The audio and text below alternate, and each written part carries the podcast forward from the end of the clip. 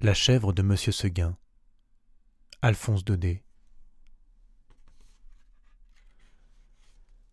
Monsieur Seguin n'avait jamais eu de bonheur avec ses chèvres. Il les perdait toutes de la même façon. Un beau matin, elles cassaient leurs cordes, s'en allaient dans la montagne, et là-haut le loup les mangeait. Ni les caresses de leur maître, ni la peur du loup, rien ne les retenait.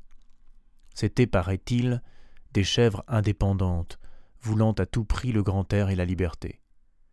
Le brave monsieur Seguin, qui ne comprenait rien au caractère de ces bêtes, était consterné. Il disait C'est fini, les chèvres s'ennuient chez moi, je n'en garderai pas une. Cependant, il ne se découragea pas, et après avoir perdu six chèvres de la même manière, il en acheta une septième. Seulement, cette fois, il eut soin de la prendre toute jeune pour qu'elle s'habituât mieux à demeurer chez lui. Ah. Qu'elle était jolie, la petite chèvre de monsieur Seguin. Qu'elle était jolie avec ses yeux doux, sa barbiche de sous-officier, ses sabots noirs et luisants, ses cornes zébrées et ses longs poils blancs qui lui faisaient une houppelande. Et puis docile, caressante, se laissant traiter sans bouger, sans mettre son pied dans l'écuelle. Un amour de petite chèvre. Monsieur Seguin avait derrière sa maison un clos entouré d'aubépines. C'est là qu'il mit sa nouvelle pensionnaire.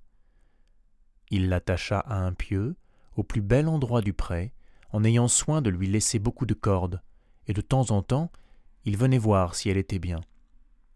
La chèvre se trouvait très heureuse et broutait l'herbe de si bon cœur que M. Seguin était ravi. Enfin, pensait le pauvre homme, en voilà une qui ne s'ennuiera pas chez moi. M. Seguin se trompait la chèvre s'ennuya.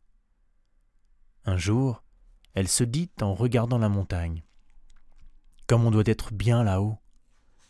Quel plaisir de gambader dans la bruyère sans cette maudite longe qui vous écorche le cou. C'est bon pour l'âne ou pour le bœuf de brouter dans un clos. Les chèvres, il leur faut du large.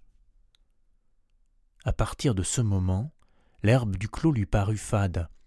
L'ennui lui vint. Elle maigrit. Son lait se fit rare. C'était pitié de la voir tirer tout le jour sur sa longe, la tête tournée du côté de la montagne, la narine ouverte, en faisant mais tristement. Monsieur Seguin s'apercevait bien que sa chèvre avait quelque chose, mais il ne savait pas ce que c'était. Un matin, comme il achevait de la traire, la chèvre se retourna et lui dit dans son patois. Écoutez, monsieur Seguin, je me languis chez vous. Laissez-moi aller dans la montagne. Ah. Mon Dieu.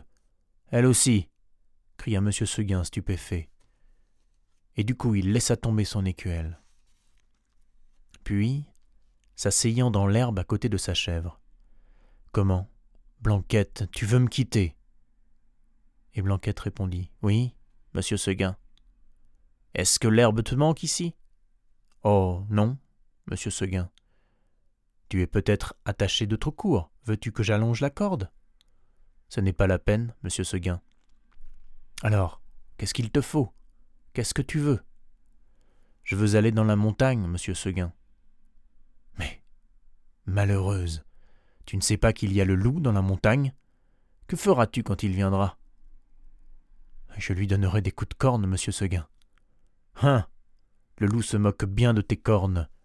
Il m'a mangé des biques autrement encornées que toi. Tu sais bien, la pauvre vieille... vieille... Tu sais bien, la pauvre vieille Renaude qui était ici l'an dernier Une maîtresse chèvre, forte et méchante comme un bouc. Elle s'est battue avec le loup toute la nuit. Et puis le matin, le loup l'a mangée. Pécaire Pauvre Renaude Ça ne fait rien, monsieur Seguin.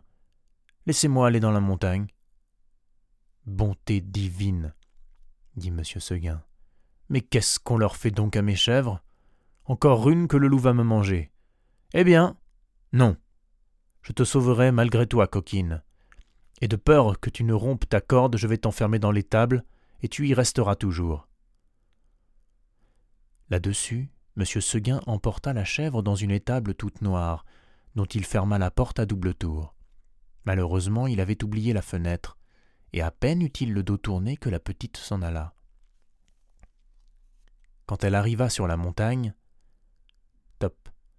Quand elle arriva dans la montagne, ce fut un ravissement général. Jamais les vieux sapins. Top. Jamais les vieux sapins n'avaient rien vu d'aussi joli. On la reçut comme une petite reine. Les châtaigniers se baissaient jusqu'à terre pour la caresser. Du bout de leurs branches, les genêts d'or s'ouvraient sur son passage et sentaient bon tant qu'ils pouvaient. Toute la montagne lui fit fête.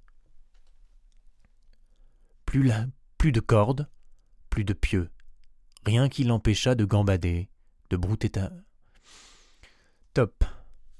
Plus de cordes, plus de pieux, rien qui l'empêcha de gambader, de brouter à sa guise. C'est là qu'il y en avait de l'herbe, jusque par-dessus les cornes. Et quelle herbe Savoureuse, fine, dentelée, faite de mille plantes. C'était bien autre chose que le gazon du clos.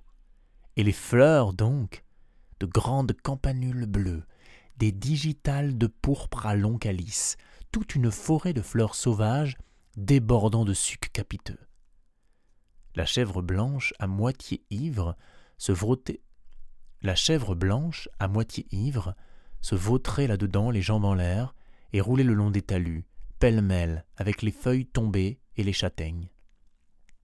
Puis, tout à coup, elle se redressait d'un bond sur ses pattes. Hop La voilà partie, la tête en avant. À travers les maquis et les buissières, tantôt sur un pic, tantôt au fond d'un ravin, là-haut, en bas, partout. On aurait dit qu'il y avait dix chèvres de M. Seguin dans la montagne c'est qu'elle n'avait peur de rien, la Blanquette. Elle franchissait d'un saut de grands torrents qui l'éclaboussaient au passage de poussières humides et d'écume. Alors, toute ruisselante, elle allait s'étendre sur quelques roches plates et se faisait sécher au soleil. Alors, toute ruisselante, elle allait s'étendre sur quelques roches plates et se faisait sécher par le soleil. Une fois, s'avançant au bord d'un plateau, une fleur de cytise aux dents, elle aperçut en bas tout en bas, dans la plaine, la maison de M. Seguin avec le clos derrière. Hein, cela la fit rire aux larmes. Que c'est petit, dit-elle. Comment ai-je pu tenir là-dedans? Pauvrette De se voir si haut perché, elle se croyait au moins aussi grande que le monde. En somme, ce fut une bonne journée pour la chèvre de M. Seguin. Vers le milieu du jour, en courant de droite et de gauche, elle tomba dans une troupe de chamois en train de croquer une lambrusque à belles dents. Notre petite coureuse en robe blanche fit sensation. On lui donna la meilleure place à la lambrusque, et tous ces messieurs furent très galants. Tout à coup le vent fraîchit, la montagne devint violette. C'était le soir. Déjà dit la petite chèvre, et elle serra. Déjà dit la petite chèvre, et elle s'arrêta fort étonnée. En bas, les champs étaient noyés de brume, le clos de M. Seguin disparaissait dans le brouillard, et de la maisonnette on ne voyait plus que le toit avec un peu de fumée. Elle écouta les clochettes d'un troupeau qu'on ramenait, et se sentit l'âme toute triste. Un gerfaut qui rentrait la frôla de ses ailes en passant. Elle tressaillit. Puis, ce fut un hurlement dans la montagne. Aou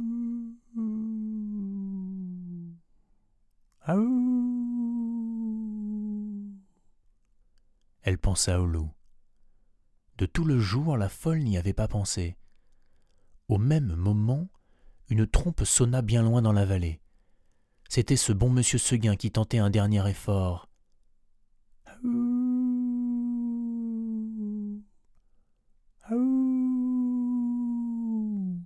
Faisait le loup. Reviens Reviens criait la trompe. Blanquette eut envie de revenir, mais se rappelant le pieu, la corde, la haie du clos, elle pensa que maintenant elle ne pourrait plus se faire à cette vie et qu'il valait mieux rester. La trompe ne sonnait plus. La chèvre entendit derrière elle un bruit de feuilles. Elle se retourna et vit dans l'ombre deux oreilles courtes droite avec deux yeux qui reluisaient. C'était le loup. Énorme, immobile, assis sur son train de derrière. Il était là, regardant la petite chèvre blanche et la dégustant par avance.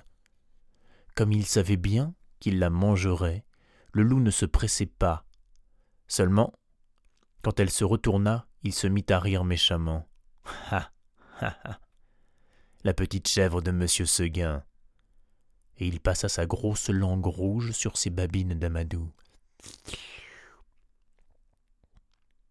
Blanquette se sentit perdue. Un moment, en se rappelant l'histoire de la vieille Renaude qui s'était battue toute la nuit pour être mangée le matin, elle se dit qu'il vaudrait peut-être mieux se laisser manger tout de suite. Puis, s'étant ravisée, elle tomba en garde, la tête basse et la corne en avant, comme une brave chèvre de M. Seguin qu'elle était. Non pas qu'elle eût l'espoir de tuer le loup. Les chèvres ne tuent pas le loup, mais seulement pour voir si elle pourrait tenir aussi longtemps que la renaude. Alors le monstre s'avança, et les petites cornes entrèrent en transe. Top. Alors le monstre s'avança, et les petites cornes entrèrent en danse. Ah. La brave chevrette. Comme elle y allait de bon cœur. Plus de dix fois elle força le loup à recueillir. Ah. La brave chevrette. Comme elle y allait de bon cœur. Plus de dix fois elle força le loup à reculer pour reprendre haleine. Pendant ces trêves d'une minute, la gourmande cueillait en hâte encore un brin de sa chère herbe. Puis elle retournait au combat, la bouche pleine. Cela dura toute la nuit. De temps en temps, la chèvre de M. Seguin regardait les étoiles danser dans le ciel et elle se disait Ah, pourvu que je tienne jusqu'à l'aube. L'une après l'autre, les étoiles s'éteignirent, Blanquette redoubla de coups de corne, le loup de coups de dents. Une lueur pâle parut dans l'horizon. Le chant d'un coq enroué monta d'une métairie. Enfin, dit la pauvre bête qui n'attendait plus que le jour pour mourir.